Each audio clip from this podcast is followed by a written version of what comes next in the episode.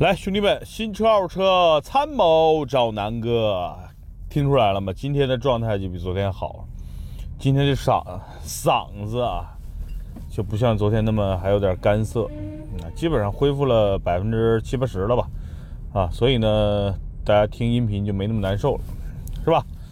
最近反正流感季节，大家一定要注意啊，这个这个增加自己的抵抗力。要如果真的发生了感冒，赶紧治疗啊！别千万别别扛，因为这次流感，很多人是扛不过去的啊。这倒不是说不是说得流感就挂了啊，就是说确实这次流感太难受了，不像普通的感冒啊，就是，哎，比如说咳嗽咳嗽啊，这个喷嚏啊，然后流点鼻涕、流点眼泪就好了。这次是整个的呼吸道啊，确实确实就就太多人最近得病了啊，身边太多太多的兄弟们了，所以告诉他，奉劝大家。如果一旦发生这种这种意外，赶紧去医院。然后现在有一些特效药，吃了就好啊，别吃什么普通的感冒药了，没用。像我就，哎呀，吃喝了好几盒九九九感冒灵冲击，一点用都没有啊。所以呢，兄弟们啊，这是 过来人的经验之谈，好吧？最近呢，这个快到年底了，大家买车的最近咨询的也多啊，反正。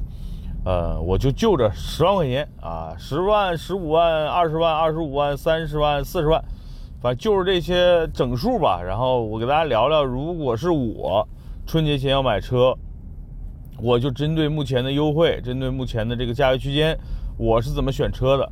好吧，那咱们今天呢就简单的聊一聊，啊，就是从一个家庭用户的角度，比如说我们家啊，我跟我媳妇儿没孩子。啊，然后买个车呢，可能未来可能要有孩子，所以就是完全从一个家庭的角度啊，并不从任何什么啊，这车动力多牛逼，然后这个这个车能漂移啊，没有这个属性，咱们就是本着实这个实用家用的属性来来选，好吧，咱们正式开始，十万以内啊，十万以内呢，我有这么几个选择，也分享给大家。第一呢，其实十万以内，如果说真的让我买国产车，我会买吗？也有可能啊，因为这两天我开了不少国产车啊，我对几个车的印象还是挺深的。但是如果说十万块钱如果让我首选的话，我可能还是在卡罗拉。说错了啊，是卡罗拉十多万的，就是这个飞度啊，就是在飞度之间就就就还是在飞度作为一个首选。那作为备选呢，我把这个第二个国产车的选票呢，我投给了宝骏五三零。为什么？因为之前我给大家拍过五三零的视频，这车优点还是挺多的，空间很大，配置很高，行驶品质不错，1.5T 的那个那个动力，对吧？现在又出了一个 CVT 的变速箱，所以整体来说，这个车性价比是目前十万块钱以内又是个 SUV，我觉得是一个首选。好吧，十万块钱以内，我觉得就是十万块钱这个价位。我的选择是飞度和宝骏五三零啊，但是宝骏五三零的每个月销量大家能看到啊，确实每个月一万多辆、一万多台的销量还是挺猛的啊。我觉得反正十万块钱性价比挺高的，是这个车。那说说十五万这个区间吧，十五万区间呢，如果是轿车的话，我觉得还是在思域和卡罗拉之间去去选择，因为卡罗拉呢可能更给人感觉就是更实用、更务实。对吧？但是十五万呢是买不了混动版本的，这我是说就是落地嘛，对吧？那就我觉得卡罗拉跟思域都差不多，1.2T 的卡罗拉，1.2T、1.5T 的这个思域，我觉得都是可以去考虑的啊。那大家说能不能不选日本车？我觉得就德国车那朗逸呗，反正朗逸现在老朗逸、朗逸 Plus 都是在这个区间范围内吧，就差不多啊。所以我觉得就是十五万买家庭轿车，我觉得还是在这三个车里边去选。啊，那再说说十五万的 SUV 吧，呃，合资品牌呢，呃，可能大家想到了十五万，哎，可能也就是逍客了，是吧？但除了逍客之外呢，有的人觉得逍客的配置比较低啊，有没有配置高又是合资品牌呢？有啊，上礼拜给大家拍了一个车，对吧？其实我都忘了有那个车的存在，我估计你们也忘了，啥车呢？嘿嘿，铃木的啊，铃木的一款车 SUV，还带。四驱带差速锁的，还挺牛逼的。那车呢，就叫维特拉，啊，顶配的现在也就是十三万多一点儿，呃，带四驱啊，带差速锁，啊，反正我觉得那车这几天我开了，我个人感觉行驶品质呢比飞度好，比缤智跟 XRV 好，起码哈。然后价格呢优惠完也就十三万多啊。缺点呢就是反正品牌弱了点儿，铃木，呃，同时呢铃木品牌退出中国了，现在就是是在长安在运运营它嘛，所以呢我觉得可能这车就比较小众，但是确实十五万，我觉得如果给合资品牌选一个性价比之王的话，我觉得非啊铃木这个维特拉，确实也是这车挺牛逼的啊。所以呢，十五万就卡在十五万落地啊！我觉得逍客和这个维特拉吧，啊，都是日系的车。另外，大家如果选想选德系的车呢，那就是选那个柯迪亚克，柯呃什么柯迪亚克，斯柯达的那个呃叫叫科洛克啊，那个小车呢，其实我觉得还是不错的，十五万左右是吧？所以我觉得反正本着这个性价比嘛，我觉得就推荐这三个合资品牌的呃中型 SUV。好吧，然后咱们再聊聊二十万，二十万这个区间，哇，这可选的就太多了。如果是我选的话，轿车，我现在可能会选这个雅阁，为什么呢？因为雅阁确实性价比非常高，呃，二十万能够买到 1.5T 的高配，同时也能买到2.0的混合动力的最低配，对吧？二十万的裸车价，我觉得这个是大家可以去考虑的。就是雅阁现在的销量也是 B 级车销量特别牛逼的一台车，所以啊，你不能不忘了。雅阁的存在，那德系车呢？那就是帕特、迈腾这俩车，你看着看着选呗，对吧？喜欢，反正标都一样，就哪个哪个四 S 店离你们家近，这俩车哪个优惠完了，价格便宜，我就选哪个都行，帕特、迈腾都行，是吧？我觉得反正轿车里边目前二十万也就选这些，毕竟凯美瑞现在优惠有点少，性价比不高。呃，其他的反正在这个市场上卖的，我觉得就那么回事吧。毕竟现在这个 B 级轿车不好卖。是吧？那二十万的 SUV 怎么选呢？我觉得如果喜欢性价比的话，还是像我以前说的啊，就是探界者，2.0T 加 9AT 的探界者，二十万是能够买到的，顶配现在也就二十三四万，所以我觉得性价比是最高的。二十万南哥推荐的，呃，合资品牌 SUV。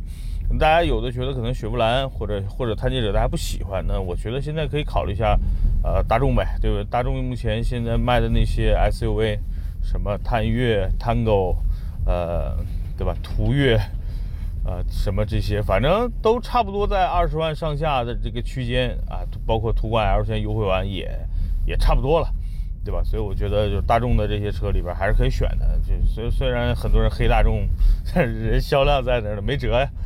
啊所以咱们应广大人民群众的需求吧，就是得说一说啊，大众的这些车买呗，毕竟人卖的好，品牌硬，那就没辙啊啊！除了这些呢，你像日系的一些 CRV，我觉得不省心，对吧？关键是这这一代换代的 CRV 太难看了，然后 RAV4 呢又要换代了啊，马自达呢 CS5 什么的，这车呢又太小众啊，所以我就给大家推荐一些主流大众的品牌吧。